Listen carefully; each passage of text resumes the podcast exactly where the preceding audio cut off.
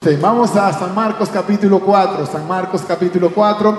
Mi esposa les manda saludos, ella quiso estar acá, pero ah, desgraciadamente hay otro hombre en nuestra familia que es casi, casi tan especial como yo, y este es el chino, el más pequeño, el de los seis años. Y digo porque aun cuando yo viajo, él se va a la habitación de la mamá y él duerme en la cama diciendo, I need to protect you, necesito protegerte, dice. Así que yo sé que cuando viajo tengo a otro hombre que protege a mi esposa. Así que el chino fielmente está cuidándola y pues esta vez él no podía venir y ella se sacrificó y quedó cuidándolo. Pero la próxima vez Dios mediante estar acá. Cada año venimos por lo menos una vez acá. Es como nuestra casa donde no podemos dejar de ir cada año a presentarnos con nuestra familia. El año pasado fue un año muy bendecido porque no solamente estuvimos acá con ustedes, sino que ustedes estuvieron con nosotros en África. No solamente por el apoyo grande que nos mandaron para medicina y para ayudar con logística allá, sino porque nos prestaron a sus pastores y a varios miembros del equipo. Es, fue una experiencia inolvidable y yo sé que ya ustedes han escuchado las historias, pero todavía hay mucho que ustedes no escucharon que en su momento escucharán. La palabra de Dios dice en San Marcos capítulo 4 versos 35 en adelante, aquel día cuando llegó la noche les dijo, pasemos al otro lado. Y despidiendo a la multitud le tomó como estaba, en la barca. Y había también con él otras barcas. Pero se, se levantó una gran tempestad de viento y echaba las olas en la barca, de tal manera que ya se anegaba. Y él estaba en la popa, durmiendo sobre un cabezal. Y le despertaron y le dijeron, Maestro, ¿no tienes cuidado que perecemos?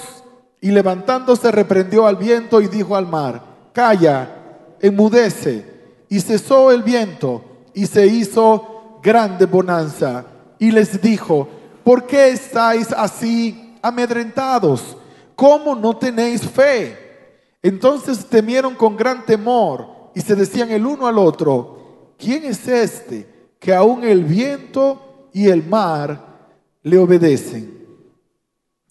Padre, muchas gracias por habernos dado otra vez esta bendita oportunidad de reunirnos como familia para estudiar tu palabra. Señor, que quede claro en la mente de cada uno que es tu palabra lo que lo que importa y que nosotros vamos a ir de este lugar dispuestos a hacer lo que, lo que tú nos pides en tu palabra. Fortalécenos y danos la sabiduría para poder tener el discernimiento de comprender cuál es el rema, cuál es la palabra presente para nosotros hoy. En el nombre de Jesús te lo pedimos. Amén, Señor. Amén, Señor. El año pasado, precisamente año 2019, a sus pastores Ernesto y Sandra nos acompañaron a un viaje al África. Fue un viaje misionero que tenía como intención ayudar a toda una región, una comunidad de, de Kenia. Es el viaje número 22 que hacemos cada año. Hemos estado haciendo dos viajes a países distintos. A veces vamos a la India, a veces vamos al África, Hemos estado en Tailandia, hemos estado en países de Sudamérica como Argentina, netamente haciendo misiones, el Perú también, pues acá en México estuvimos en una ocasión bien metidos para allá, para la selva, los lacandones, cerca del sur, allá por Benemérito de las Américas. Algunos de ustedes ni saben dónde queda eso y no, no se vayan a sentir mal, pero mis miembros de iglesia, que la mayoría son de México, son mexicanos, no saben dónde queda esta, cosa allá. ¿Dónde queda eso de Benemérito de las Américas? Bueno, pero hasta allá Dios nos ha llevado, hasta esos lugares Dios nos ha permitido ir a servir y hoy lo miramos como un gran privilegio, evidentemente una gran bendición, aunque el proceso es un proceso complejo en este último viaje, por primera vez, yo pensé que no llegaríamos vivos al aeropuerto. Veníamos en la noche en unos, uh, unos vehículos que no tenían buena iluminación, por unas carreteras que no tenían nada de iluminación. Y para colmo estaba lloviendo muchísimo. Yo creo que el pastor Ernesto nunca ha orado en su vida tanto como oró este viaje conmigo. Lo, lo mandé más espiritual para acá porque era dependencia absoluta del Señor yo por un momento, tenía que ser que da ánimo, pero por un momento decía, Señor, por favor, que, es, que, no, que no vaya el enemigo a manchar lo que estamos haciendo y crear pánico y miedo. Y el Señor nos protegió y nos llevó con bien al aeropuerto, casi nos llegamos, casi nos deja el avión de regreso, pero lo hicimos, pudimos cumplir la misión, regresamos. En el camino de regreso, una de las muchachas del equipo, una de los integrantes del equipo, la doctora Marixa, se quebró un tobillo en Egipto, nada más y nada menos que ella. Y para mí fue muy doloroso porque decía, ¿cómo puede ser, Señor, que dejaste que Marixa se quebrara el tobillo? Esas pláticas de no sé por qué lo permitiste, pero si hay alguna razón que me puedas dar para yo explicarle a ella, dámela porque esta es la muchacha que diagnosticaron con cáncer. Ella es la que vino para acá en vez de ir a hacer quimioterapias. Ella tenía la opción de no ir a misiones e irse a dar tratamiento para la quimioterapia que le ofrecieron y ella decidió no hacerlo. Hay que estar loco para hacer cosas como esas. Digo, pastor, no lo voy a hacer porque yo no quiero dejar de ir a la misión. Dios me puso en el corazón que debo ir a la misión. Su pastor me habló y me dijo, pastor, ven a Colombia y convéncela de que no debe ir. Convéncela de que no debe ir. Y el pastor tenía razón, o sea, esta chica le acaban de decir que tiene cáncer y posiblemente bastante avanzado porque alguien no hizo su trabajo bien cinco años atrás al extirpar un tumor y de repente ahora ella en vez de irse a tratar en el médico quiere ir para África a llevar buenas noticias cuando a ella le acaban de dar malas noticias. Cuando llegué a Colombia y me senté con ella para yo decirle que no fuera, decirle, doctora, gracias por esa pasión, pero mejor no, mejor esta vez pasa y deja que alguien más vaya a la misión. Pero cuando le pregunté, ¿por qué quieres ir al África? ¿Por qué quieres ir? Lo que ella me dijo, me dejó con la boca callada, tapada, no puedo decir nada más. Me dijo, porque Dios me pidió que vaya, porque Dios lo puso en mi corazón.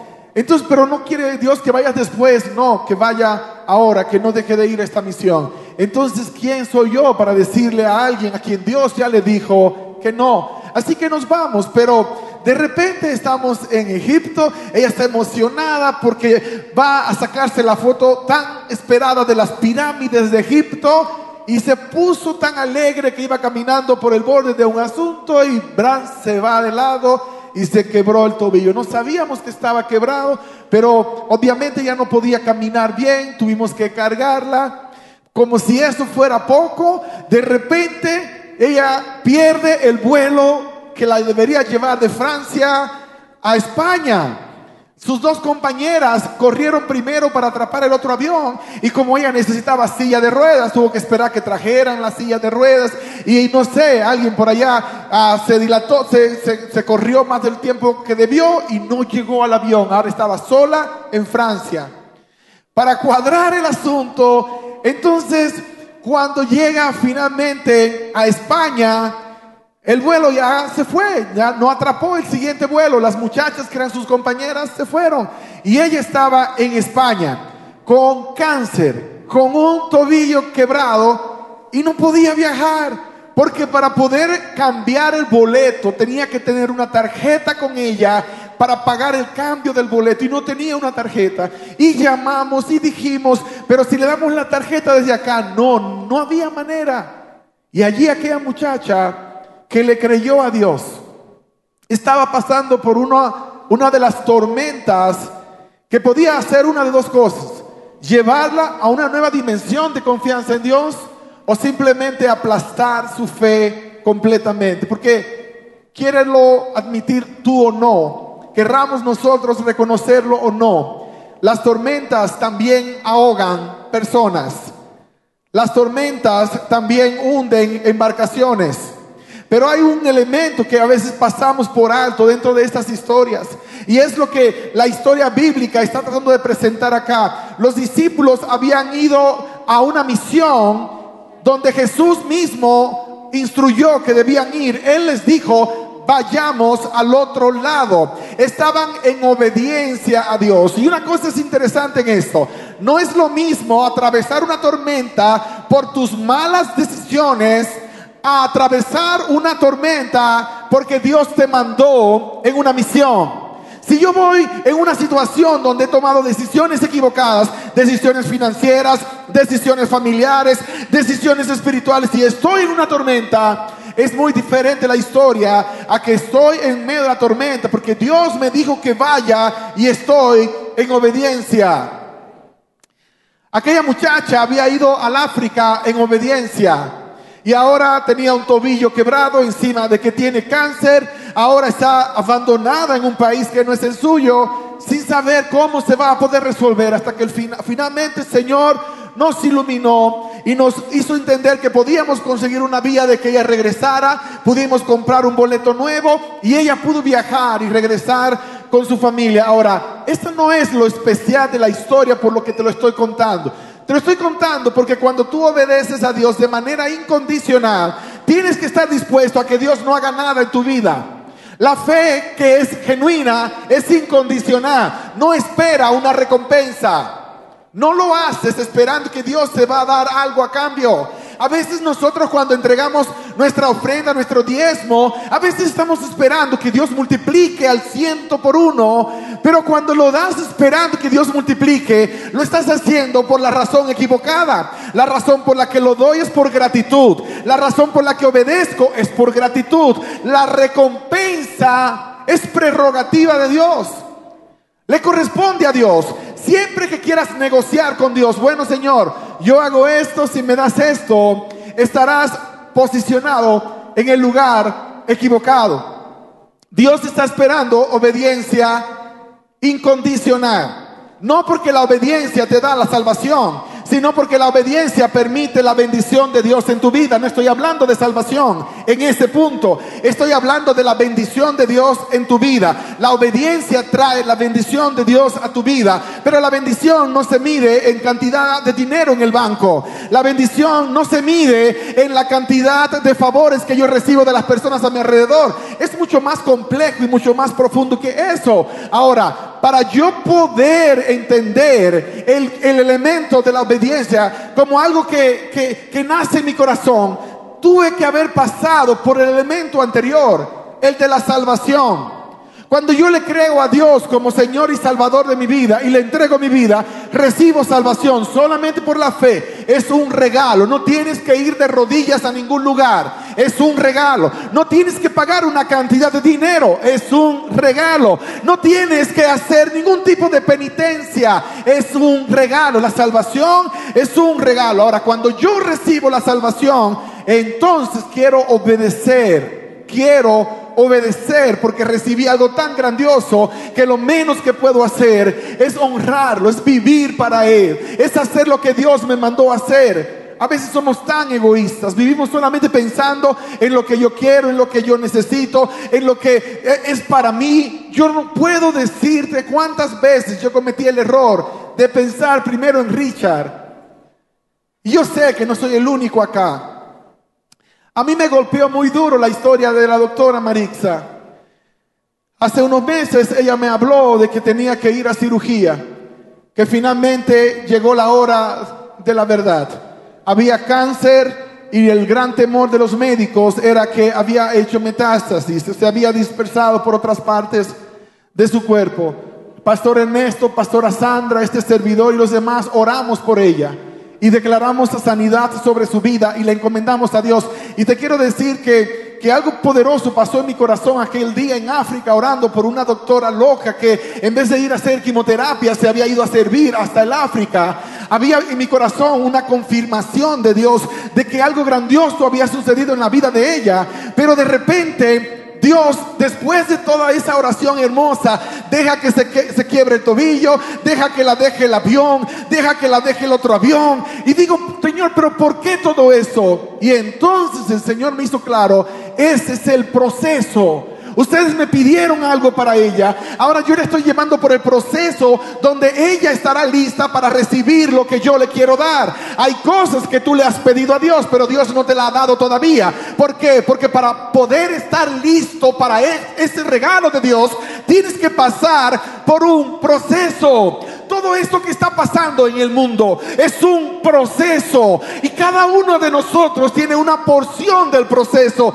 Algo nos tocó a cada uno de nosotros. Ahora, algunos están quejándose, están renegando, están llorando, están enojados con Dios. Es doloroso lo que te estoy diciendo, sí Porque el proceso no significa que es un pasatiempo. Es fuego. El oro se purifica en fuego. Dios tiene que pasarnos por fuego para poder llegar a ser lo que Él quiere que nosotros seamos. Y esa parte no es la que es la más popular de servir a Dios. No es la más popular. Hay gente que sueña con el glamour de ser el hijo preferido de Dios, el VIP de Dios pero no comprende que esas personas son las que le han dado a Dios precisamente ese estatus. Dios se convirtió en VIP para ellos, el más importante. En cada mañana, en cada tarde, en cada noche, en cada proyecto, en cada decisión, Dios era el más importante y es el más importante. Ahora, cuando Dios muestra su favor, no es porque Dios andaba diciendo, bueno, aquel me sirve, es más entregado, me da su corazón, es el mejor de mis hijos, pero yo quiero bendecir a uno que es el más rebelde, el que está en contra de todo lo que yo he enseñado. Así no funciona el corazón de Dios. No funciona así el corazón de Dios. Hay historias en la Biblia que te lo pueden mostrar. La historia de José, la historia de Pablo, la historia de Pedro. Pedro pasó su proceso, pasó por la piedra, tuvo que ser humillado, tuvo que ser avergonzado, tuvo que verse a sí mismo como un fracasado, tuvo que pasar por su Getsemaní para poder llegar a su Pentecostés. No puedes esperar la gloria de Dios en tu vida cuando no has pasado por el proceso de la humillación, reconociendo que el único grande es Dios, que el único digno es Dios, que el único santo es Dios y que nosotros nos beneficiamos de relacionarnos con Él, de ser sus hijos, de poder estar estar en contacto con Él. Y así fue como comencé a entender el proceso de ella. Señor, entonces adelante, quiebra el otro tobillo si necesitas, completa el proceso, porque lo más importante es lo que ella está pidiendo. Y no te lo puedo describir con palabras. El día que entró para cirugía y me escribió, y su esposo Fernando me escribió, fue tan especial, le dije, vayan tranquilos, el Señor los va a honrar porque ustedes le han honrado. En el momento cuando ustedes debieron haber pensado en ustedes, pensaron en los demás. Y Dios los va a honrar ahora. Ve con seguridad. Y qué maravilloso cuando recibí aquel mensaje al final del día. Los médicos entraron. Pudieron estirpar el lugar que había que estirpar. Pero la gran noticia es que no había cáncer en ningún otro lugar. El Señor se había glorificado en la doctora Marixa. Le había hecho el milagro que ella estaba esperando. Su esposo, su esposo me escribió diciendo, pastor, el Señor lo hizo otra vez. Lo hizo otra vez. Y eso me penetró hasta lo más profundo. Lo hiciste otra vez. Lo hiciste otra vez. Y no fue que lo hizo en Marix otra vez. Es que lo ha hecho tantas veces con los fieles y, los creyentes y los, y los que se han atrevido a dejarlo todo por Él. Cuando tú miras la vida de una persona como ella, cuando miras las vidas de esos que tú has conocido, esos hombres y mujeres que tú y yo conocemos, a quienes Dios les ha mostrado su bondad y su poder y su gracia, lo único que puedes hacer es decir, vale la pena confiar en Él, vale la pena arriesgarlo todo, pero pastor, ¿y cuando Dios no lo hace? Y cuando Dios dice que no, eso es lo maravilloso de confiar en Dios. ¿Te acuerdas de Sadrach, Mesach y Abednego? Hace un rato Daniel mencionaba a esos muchachos. Cuando ellos fueron echados al horno de fuego, antes de que los echaran, tuvieron una plática con el rey Nabucodonosor. Nabucodonosor les había ordenado que si ellos no se, se postraban y adoraban a una estatua de oro que él levantó, símbolo de la perpetuidad de su reino que nunca tendría fin, si ustedes no se postran ante la imagen, los voy a echar en el horno de fuego. ¿Y que Dios será el que los libre de mis manos?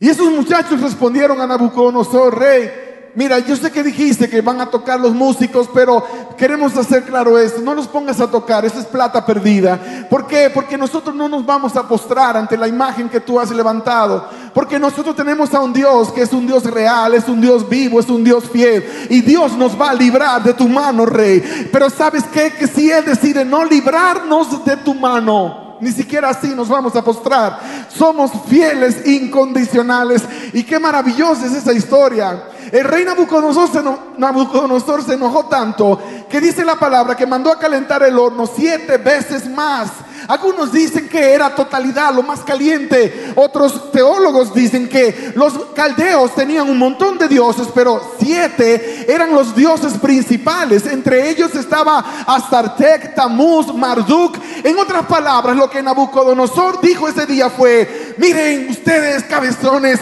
¿qué se creen que el Dios de ustedes es más fuerte que los dioses de los caldeos? Yo sé que es Dios porque ya me reveló un sueño en el pasado, pero los dioses de los caldeos tienen que ser más poderosos. Así que los mandó a meter al horno siete veces más caliente. Si no los mata Marduk, que los mate Astartek, y si no, que lo haga Tamuz. Pero uno de los dioses de los caldeos los tiene que matar. Y el Dios de los hebreos, que es tu Dios y mi Dios, es un Dios tan increíble, tan maravilloso, tan extraordinario, que descendió del cielo, se metió en el horno de fuego, y en vez de que el fuego los matara, solamente los hizo bronceaditos, salieron más bonitos, salieron celebrando, salieron dando gloria porque Dios había caminado con ellos en medio del fuego, iglesia.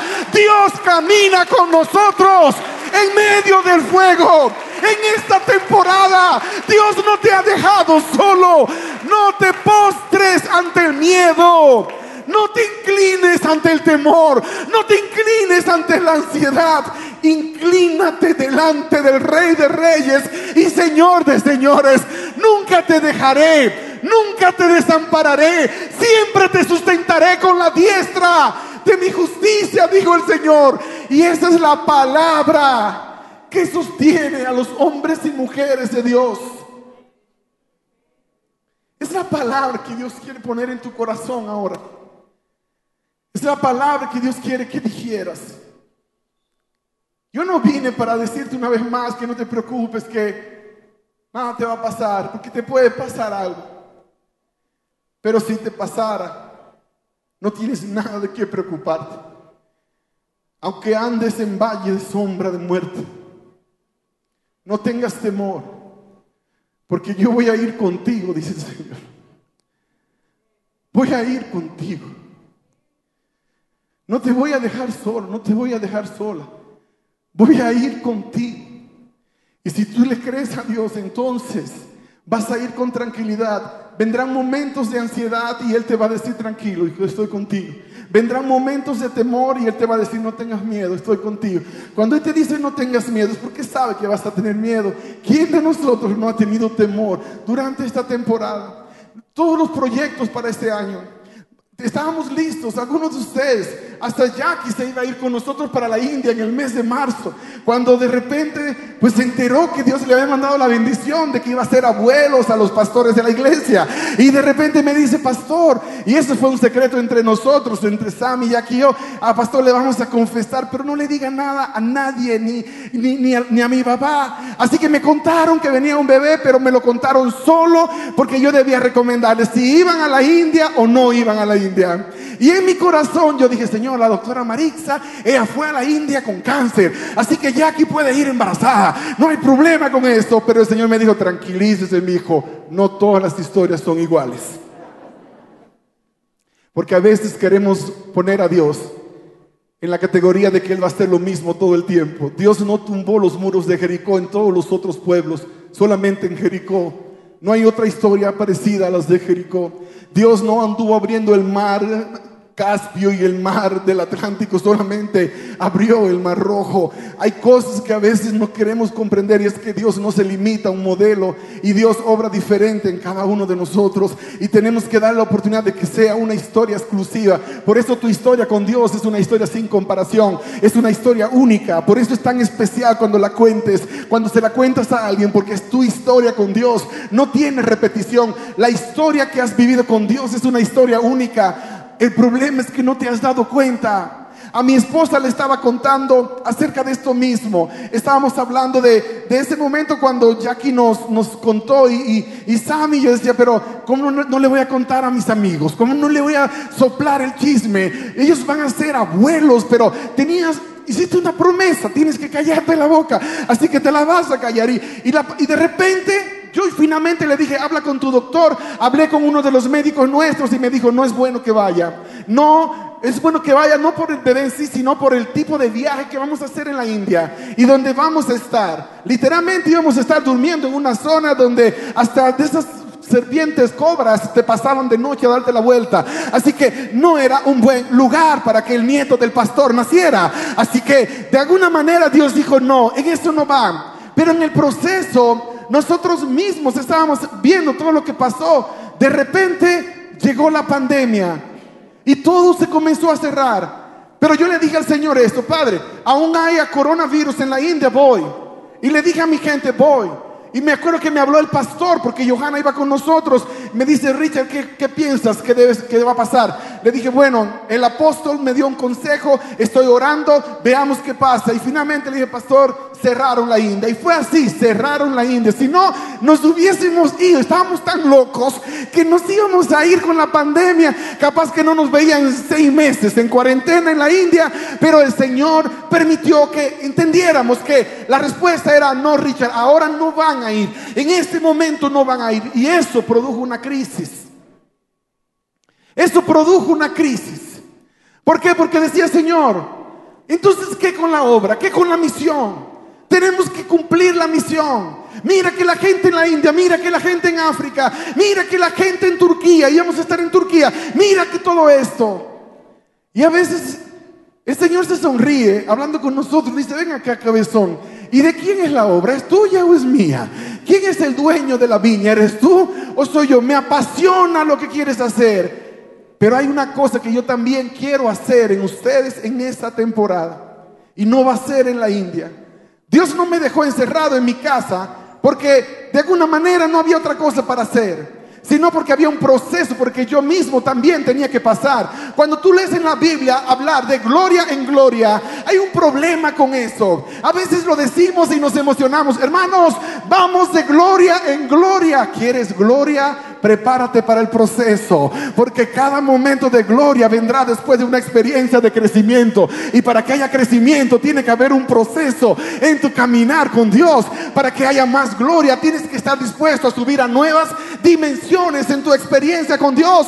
Así que Dios estaba trabajando y sigue trabajando. Cuando por fin pudimos salir de la casa y montarnos en un avión, fue como cuando soltaste a una fiera enjaulada. Queríamos correr por el mundo, pero todavía aún así Dios dice, lo vamos a hacer y lo vamos a hacer diferente. El mundo se está preparando para un reavivamiento como no hemos visto en los últimos 100 años posiblemente. El mundo se está preparando para un mover del Espíritu Santo como nosotros no tenemos la menor idea. Pero para que Dios lo pueda hacer, nosotros tenemos que estar dispuestos a atravesar el proceso en el cual estamos, no renegando la fe, no molestándome con Dios sino preguntándole, Señor, ¿qué quieres que yo haga? Señor, ¿qué quieres hacer en mi vida? Señor, siento que mi barco se está hundiendo. Señor, perdí el trabajo. Ahora, ¿qué quieres que haga? No tengo trabajo. Qué bueno que no tienes trabajo, porque quiero que sepas que el trabajo no es tu proveedor. Yo soy tu proveedor. Yo soy el que te sostiene. Yo soy el que te llevó de la mano, no tu trabajo. Tu trabajo fue mi herramienta para sostenerte. Por eso ahora tendrás que aprender a confiar en una dimensión diferente a la que confiabas antes.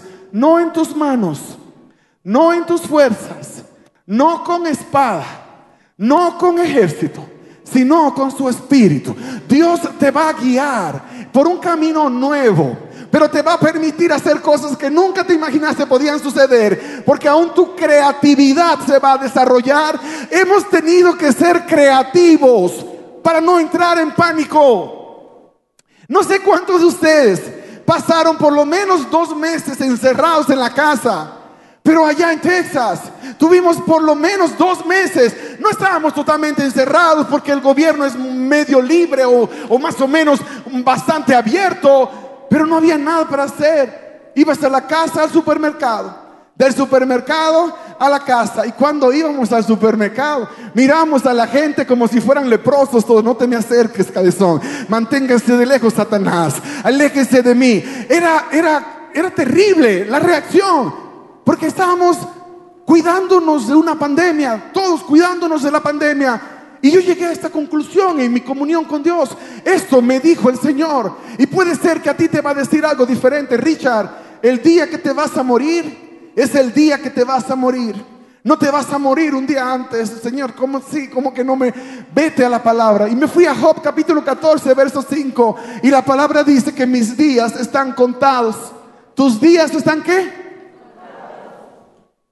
Entonces te vas a morir el día que te toca. No debes andar angustiado. Ay Señor, no me quiero morir. Y no habías dicho que querías vivir con Dios para siempre. Pero como dice la canción, pero todavía no, ¿cierto? Quiero ver a mis hijos graduándose. Yo le dije, Señor, ¿cuándo me toca? Por favor, revélamelo para yo saber cuándo me toca y prepararme. Y no me reveló nada.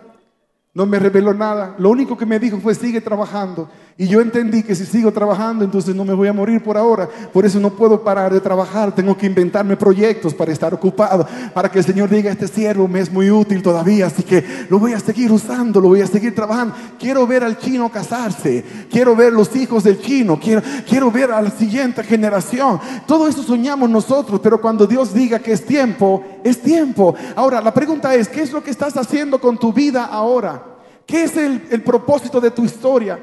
tu historia, cuál es el sentido, para qué vives, cuál es la razón por la que te levantas cada mañana, cuál es la motivación que tú tienes todos los días, cuál es la razón de tu existencia. Los discípulos se encontraron con Jesús un día y entre ellos el personaje clave acá es Pedro. Es Pedro el que mayormente tomaba la iniciativa para, para decirle, Señor, pero, pero Señor, ¿cómo vas a decir eso? ¿Cómo vas a decir que te vas a morir? Fue a Pedro que Jesús le dijo, el Señor te reprenda, Satanás, aléjate de, de mí, Satanás.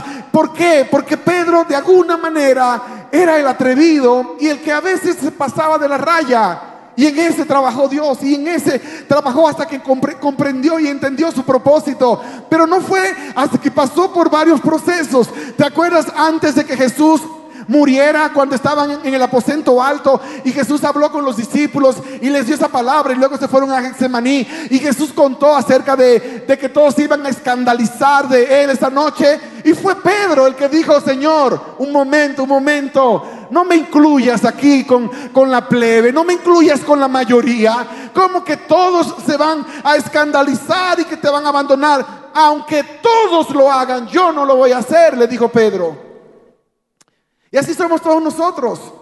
Yo miraba de niño la película de la pasión de Cristo y yo decía, qué tipos más malos de esos sin gracia. Usaba la palabra dominicana para sin gracia, pero que es muy pesada en México. Estos sin gracia que, que mataron a Jesús. Si yo hubiese estado allí, yo no lo mato. Si yo hubiese estado allí, yo no hubiese gritado, crucifíquenlo, crucifíquenlo. Porque todos nosotros, de alguna manera, nos convertimos en los héroes de nuestras propias películas. Yo hubiese sido mejor, yo hubiese sido diferente. ¿Cuántas veces has negado a Jesús hoy, en nuestros días? ¿Cuántas veces lo has traicionado en esta temporada en la que hemos estado? ¿Cuántas veces lo has negado solamente con tu pensamiento? Entonces, a lo mejor hubieses estado en el mismo equipo, hubieses estado en el mismo lugar, Finalmente Jesús le dijo a Pedro, mira Pedro, qué pena. Precisamente tú me vas a negar tres veces. Antes que el gallo cante, tres veces me vas a negar. Jesús le dijo eso a Pedro. Y Pedro fue tan terco, tan cabezón, que todavía se puso a discutir con Dios. Lo mismo que hacemos nosotros, a veces son más sabios que Dios. Dios te dice, tienes que entregarme la vida. no, Señor, yo, yo la manejo bien. Tienes que entregarme la vida. Mira, yo tengo mejores planes para tu vida. No, más adelante, Señor. Hay gente que me ha dicho, yo se la voy a entregar a Dios cuando esté viejo, que ya no pueda hacer nada más. O sea, le vas a entregar lo que ya no puede Dios usar casi para nada más, porque vas a estar en, en el asilo esperando que llegue la hora. No, ese no es el momento para entregar la vida. De hecho, la vida que se vive sin Dios no es vida. Anótalo y no lo olvides. La vida que se vive sin Dios no es vida porque él es, la esencia de la palabra vida es Jesús. Él es el camino, Él es la verdad, Él es la vida. Si tienes a Jesús, tienes la vida. Si no tienes a Jesús, no tienes vida. Puedes tener plata, puedes tener trabajo, puedes tener estatus social, pero si no lo tienes a Él, no tienes vida. pero pastor, yo creo en Dios, tranquilo. El diablo cree en Dios también. Eso no hace ninguna diferencia. El creer del mundo no hace diferencia. Porque el creer es reconocer que Él existe. Pero el creer que Dios espera es atreverte a confiarle todo, tu vida completa en sus manos, que te sostiene, que te puede guiar, que te puede llevar de la mano, que aunque vengan las tormentas más grandes del mundo, Él va a estar a tu lado, que nunca te va a abandonar.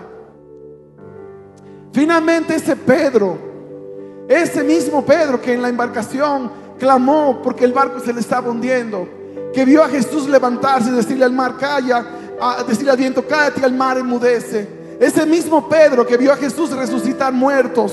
Ese mismo Pedro que vio a Jesús sanando paralíticos. Ese mismo Pedro que vio a Jesús sanando leprosos. Se le olvidó. Se le olvidó cuando estaban en, en el patio del sumo sacerdote. Se le olvidó cuando tuvo la oportunidad de mostrar su lealtad a Dios. Se le olvidó en el momento cuando pudo dar un testimonio poderoso de su fe en Jesús. Alguien se le acercó y le dijo, tú pareces de los seguidores de él. Y rápido se cambió la actitud de Pedro y comenzó, a decir, estás loco, yo ni siquiera conozco a ese tipo. Ya no era ni, ni su amigo, ya no era su Señor y Salvador. Ahora era un tipo raro que él ni conocía. Alguien más luego le, que le dice, hey, oye, tú, tú, yo te vi, andabas con él. Yo nunca he andado con ese Señor. Ni siquiera sé su correo electrónico. En Instagram no está de amigo, ni en Facebook. Nunca, nunca me he conectado con él en ningún lugar. Y finalmente todavía dos veces lo ha negado, el mismo, la misma noche. Esto no pasó con seis meses de separación, la misma noche. Y luego la tercera vez viene alguien y le dice, pero, eh, pero es que tú hablas como él. Algunos dicen que era porque era Galileo, pero era, más que eso. Es porque cuando caminas con Jesús, tu manera de hablar cambia. Cuando caminas con Jesús, tu manera de pensar cambia. Cuando caminas con Jesús, tú cambias. Pedro ya no era igual. Su forma era diferente. Ya no era el tipo de las malas palabras que decía en el puerto, porque típico pescador de muelle a lo mejor era típico para ellos también. No era el tipo malapalabroso, era diferente. Y cuando dijeron tú háblate de lata, comenzó a maldecir, porque un verdadero seguidor de Jesús no estaría maldiciendo. Y a pesar de todo eso, el Señor siguió porque estaba trabajando. Y en medio de todo eso, entonces canta el gallo. Y esa mirada de Jesús, Jesús estaba siendo juzgado, golpeado, abusado. Y en medio de todo su sufrimiento volteó para mirar. Y yo sé que lo miró a Pedro. A través de esa ventana miró. Y allá estaba Pedro en el momento que está echando maldiciones. Miró la mirada del maestro. La mirada de su amigo Jesús.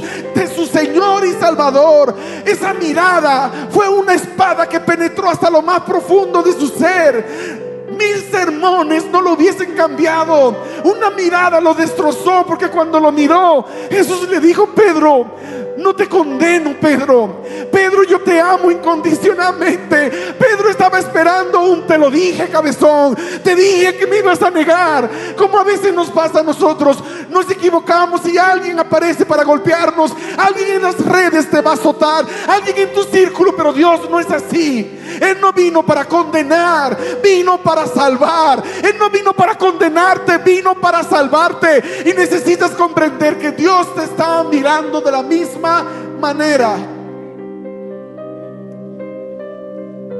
Yo sé todas las cosas que no han salido bien en tu vida, pero yo no vine para condenarte, vine para salvarte.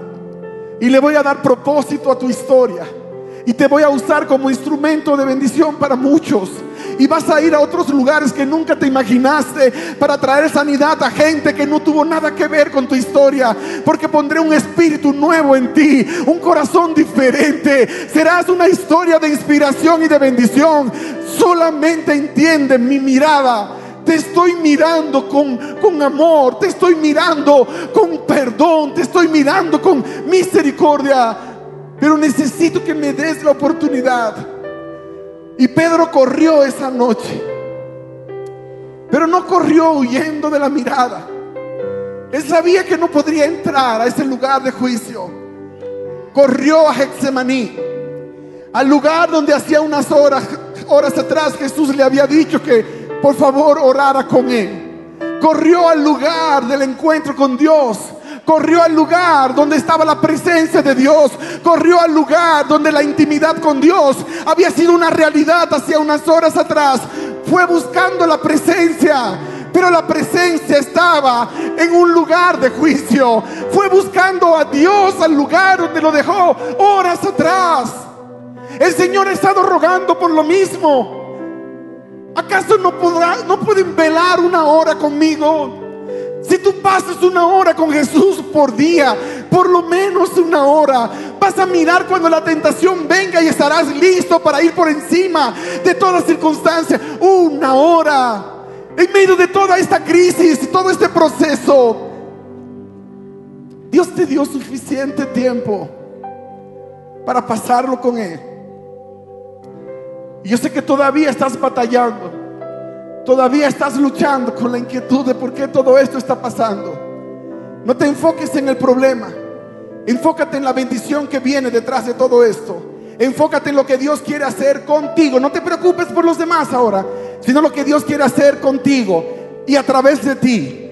Que no sea tu dolor el enfoque, sino el trabajo que Dios está haciendo en tu vida. Y finalmente, Finalmente, Jesús murió en la cruz del Calvario. Y Pedro estuvo a la distancia, contemplando todo lo que el maestro padeció. Y cuando Pedro escuchó la noticia de que Jesús no estaba en la tumba, porque una de las mujeres contó la historia, Pedro y Juan corrieron. A lo mejor Juan era más flaco y Pedro más gordito porque, porque Juan llegó primero. Y cuando llegó Pedro finalmente, y vio que el maestro no estaba. Había resucitado. Y corrió y se fue con los muchachos. Y entonces allí estaba luego María Magdalena llorando. Porque se habían llevado a su maestro.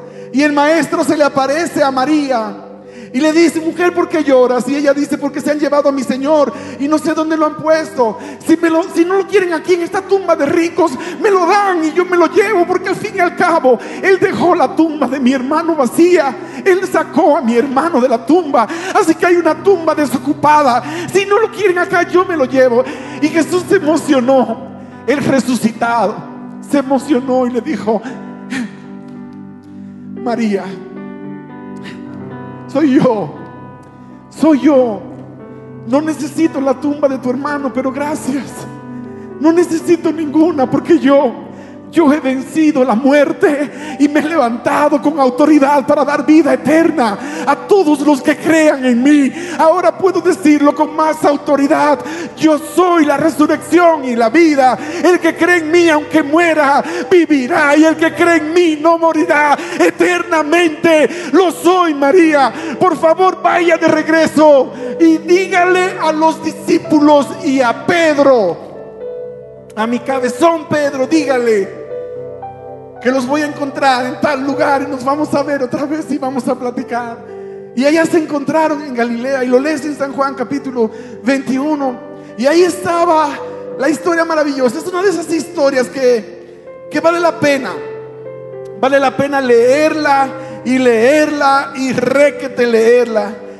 El Señor Jesús se le apareció a los discípulos, pero ellos no supieron. ¿Por qué? Porque Pedro estaba pescando. Si tú lees Lucas capítulo 4 y lees capítulo 5 y lees la historia de cómo Jesús atrapó a Pedro, lo atrapó pescando cuando Pedro pescaba. Y ahora Pedro se volvió a pescar. El Señor no lo desechó, pero él se desechó solo. El Señor no lo puso a un lado, pero él mismo se puso a un lado. Porque a veces pedimos a Dios que nos perdone porque le hemos fallado. Pero los últimos en perdonarnos somos nosotros mismos. Y Pedro se volvió a la pesca. Y ahí estaba Pedro pescando otra vez. Cuando el Señor tuvo que hacer otro milagro. Y Pedro entendió que era Jesús. Y qué emocionante fue. Claro está. Ahora Jesús llega en el momento cuando estaban a punto de tirar la toalla. En el momento cuando estaban a punto de rendirse.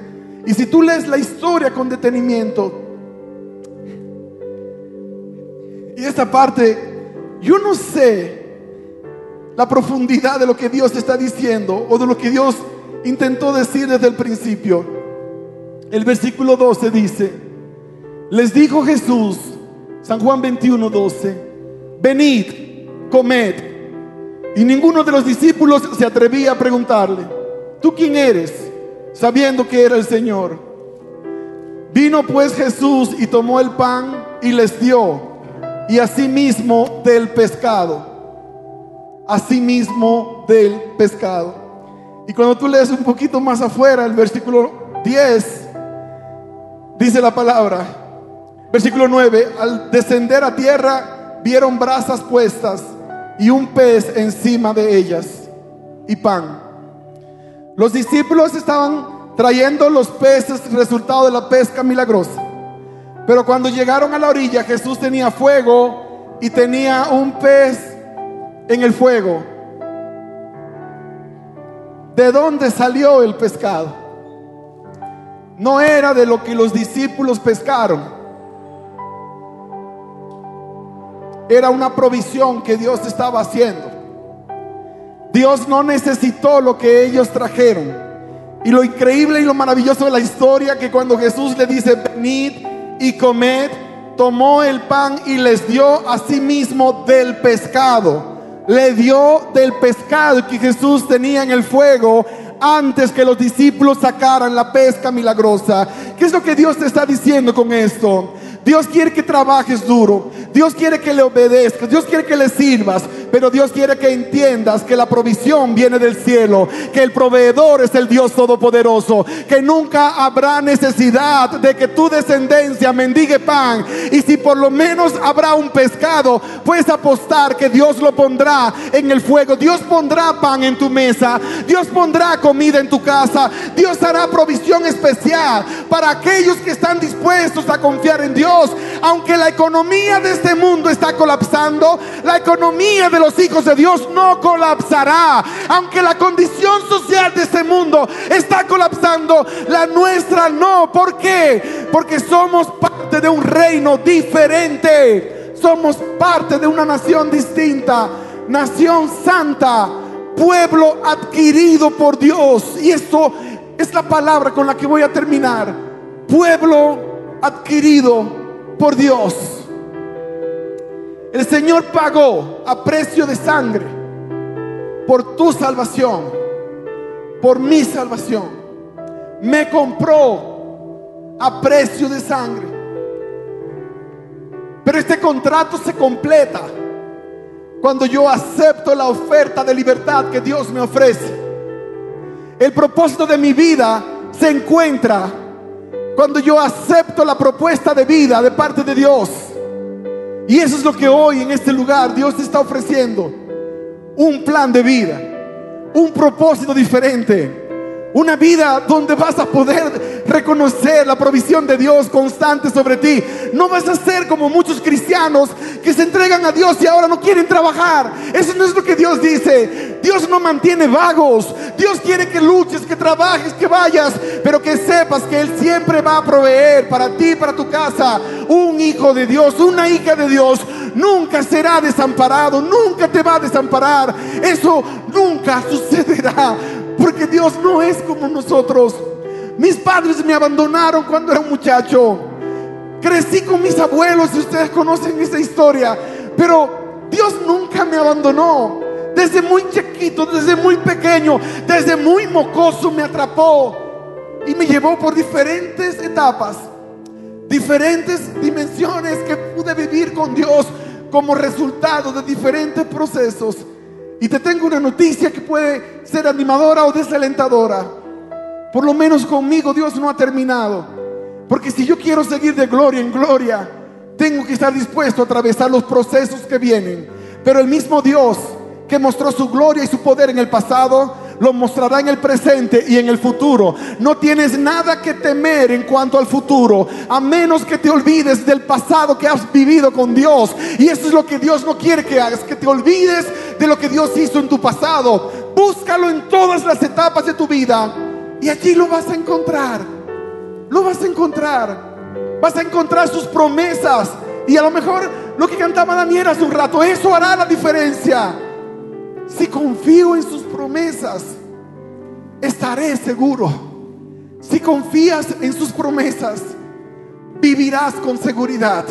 Y yo quiero hacerte esta invitación. Voy a invitar a Daniel que, que me acompañe para terminar con, con esa, esa ofrenda tan especial delante del trono de Dios, delante de su gracia.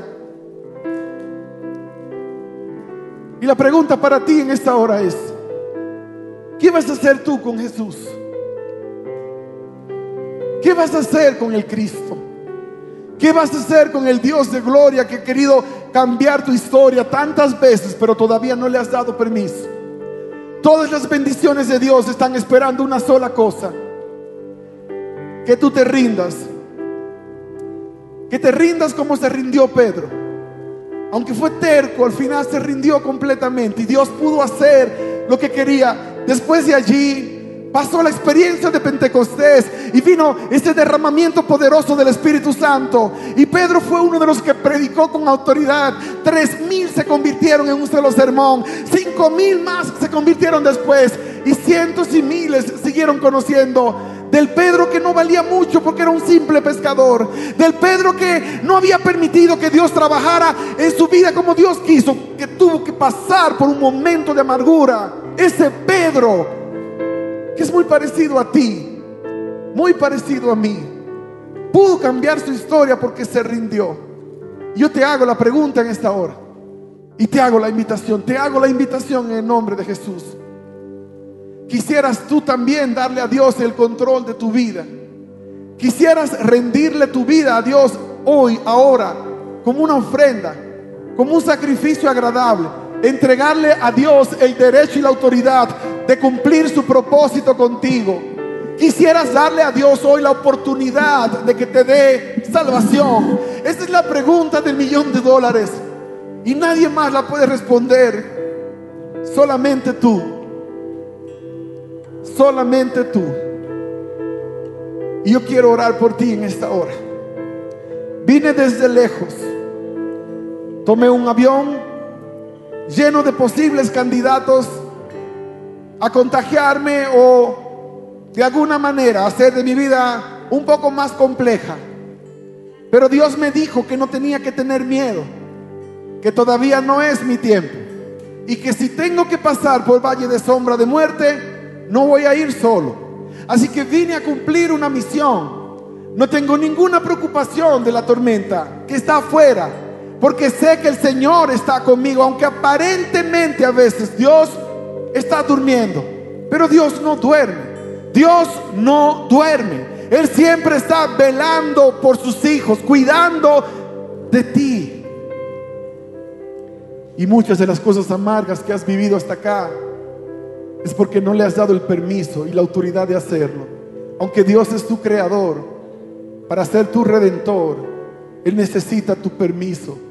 Él es el redentor de la humanidad, pero Él quiere ser tu redentor y tu salvador. Y yo te invito en el nombre de Jesús, si quieres decirle, Señor Jesús, yo quiero que seas mi redentor, mi salvador, el Señor de mi vida. Levanta tu mano ahí donde estás. Levántala y déjala en alto, por favor. Qué bendición. Dios te bendiga. Dios te guarde. Dios te bendiga, amado. Que Dios te bendiga. Dios te bendiga. Qué maravilloso si me encienden un poquito esas luces, quiero mirar hasta allá. Dios les bendiga. Qué glorioso, qué maravilloso es Dios. Este es, el, este es el amor de Dios. Lo que tú estás haciendo es una respuesta al amor de Dios. Si hoy es la primera vez que tú has tomado este gran paso, o lo habías tomado antes, pero te alejaste completamente de Dios y hoy te estás reconciliando, ponte en pie, por favor, en este momento. Yo quiero que mientras Daniel canta esta alabanza, esta oración sea en favor tuyo. Ponte en pie, allí donde estás. No tengas temor. Claro que sí, dale ese aplauso fuerte al Señor. Ponte en pie. Hoy le entregas tu vida a Jesús. Hoy lo declaras Señor y Salvador. Hoy le das el lugar que le corresponde. Hoy se sella un convenio entre tú y Dios, entre el cielo y tú. Y Daniel va a cantar. Y mientras Daniel canta, quiero que estés en pie y que estés en oración. Iglesia, sigamos orando porque yo sé que hay otras personas que sienten hoy ese llamado de parte de Dios.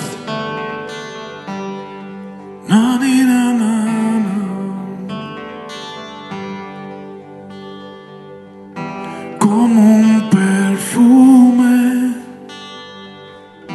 a tus pies derramamos en reverencia ante ti nos postramos.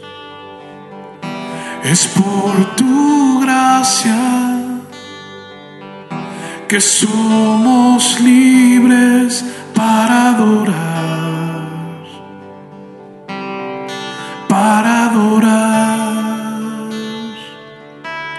Autor de la vida, eres tú, creador del universo, solo tú, amor incomparable, eres tú, todo está a tus pies Jesús, todo está a tus pies. Jesús, Jesús, Jesús, todo está a tus pies. Jesús, Jesús, Jesús.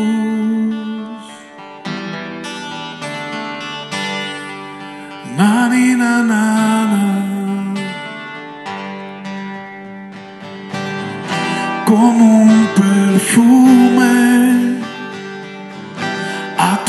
derramamos, como dice iglesia, en reverencia.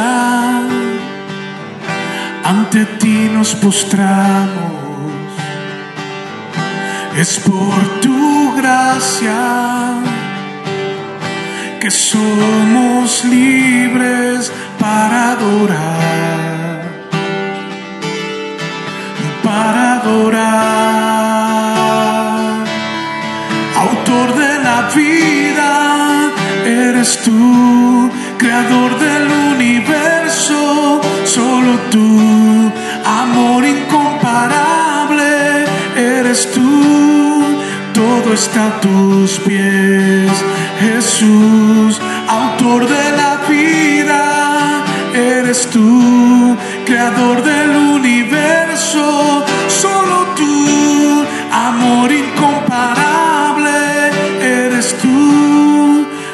está a tus pies, Jesús, todo está a tus pies, Jesús, Jesús, Jesús, todo está a tus pies, Jesús. Jesús. Es el autor de la vida. Él es el único que puede darle propósito a la existencia de cada ser humano. Y ustedes han tomado la decisión más importante de sus vidas.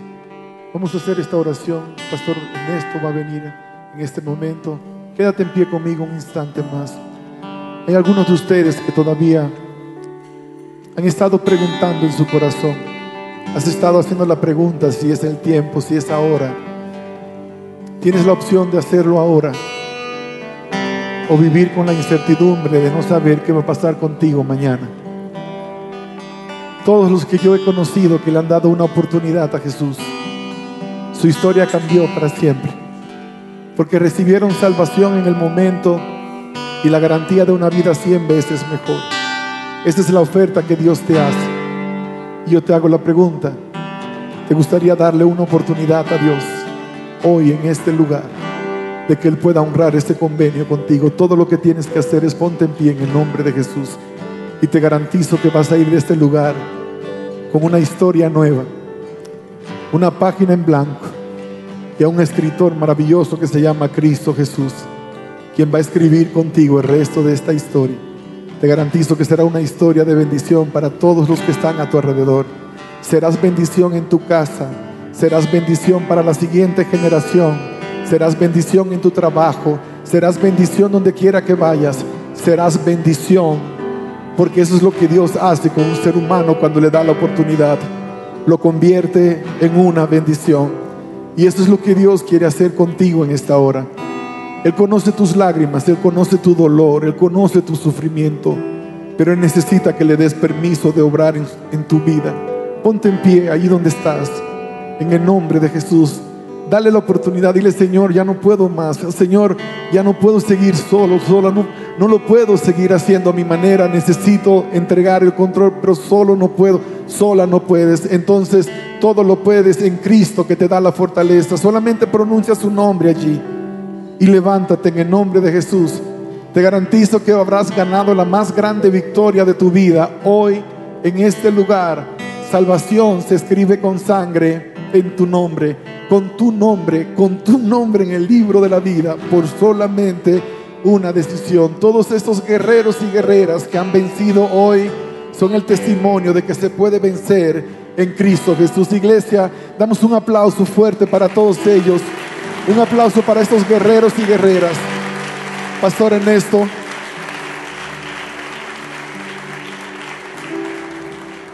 Gloria a Dios.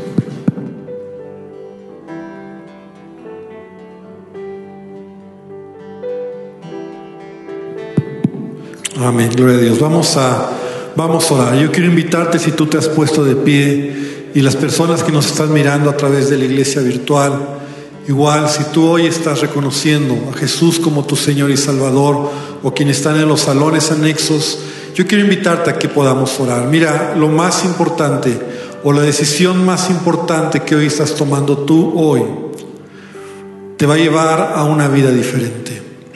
Sabes, se trata de una relación con Jesús. Y yo quiero invitarte a que cierres tus ojos ahí donde estás y por un momento pienses no solamente en lo que puede, te voy a pedir que tú le digas a Jesús, sino de todo tu corazón, tu necesidad de decirle a Jesús hoy, me quiero que tú tomes el control de mi vida. Quiero que tú cambies mi vida. Yo no sé cuáles son las situaciones por las que estás viviendo. Tal vez hay tormentas a tu alrededor, pero sabes, hoy Jesús quiere subirse a esa barca contigo. Yo quiero invitarte a que le digas, después de mí puedes repetir esta oración. Y hoy digas, Señor Jesús, hoy te reconozco como mi Señor y Salvador. Señor Jesús, te pido que entres a mi corazón, que cambies mi vida que me perdones por toda decisión equivocada, por todo pecado, por toda ofensa. Y hoy te ruego que tú transformes mi vida, que yo pueda ser y pueda conocerte más, que pueda ser a través de, a través mío una bendición en mi familia. Padre, esta tarde te pedimos que tú bendigas a cada persona que hoy ha oído este mensaje eh, tuyo, Padre. Una noticia importante, Dios, es que tú has dado tu vida por nosotros y tú deseas bendecirnos, Señor. Padre, derrama de tu gracia, derrama de tu presencia. Esta tarde yo te pido, Señor, que cada persona que se ha puesto de pie y aún los que nos están mirando en sus hogares o en los salones anexos, Padre, cualquiera que está aquí hoy, Padre, que ha tomado la determinación de creer en ti, Señor, tú te reveles a sus vidas, tú entres a sus corazones, Señor, y tú transformes sus vidas, trae sanidad, trae fortaleza, quebranta todo temor, quebranta toda angustia. Señor, en el nombre de Jesús te rogamos hoy que traigas libertad. Señor, cualquier atadura, cualquier vicio, cualquier situación que pudieran estar viviendo, te rogamos esta tarde que tu presencia esté con ellos, Señor. Te lo pedimos en el nombre poderoso de Jesús. Derrama de tu presencia y derrama de tu gracia. Y te bendecimos, Señor. Gracias te damos, Padre, en el nombre de Jesús. Amén y amén, Señor. Da un aplauso fuerte a nuestro Dios.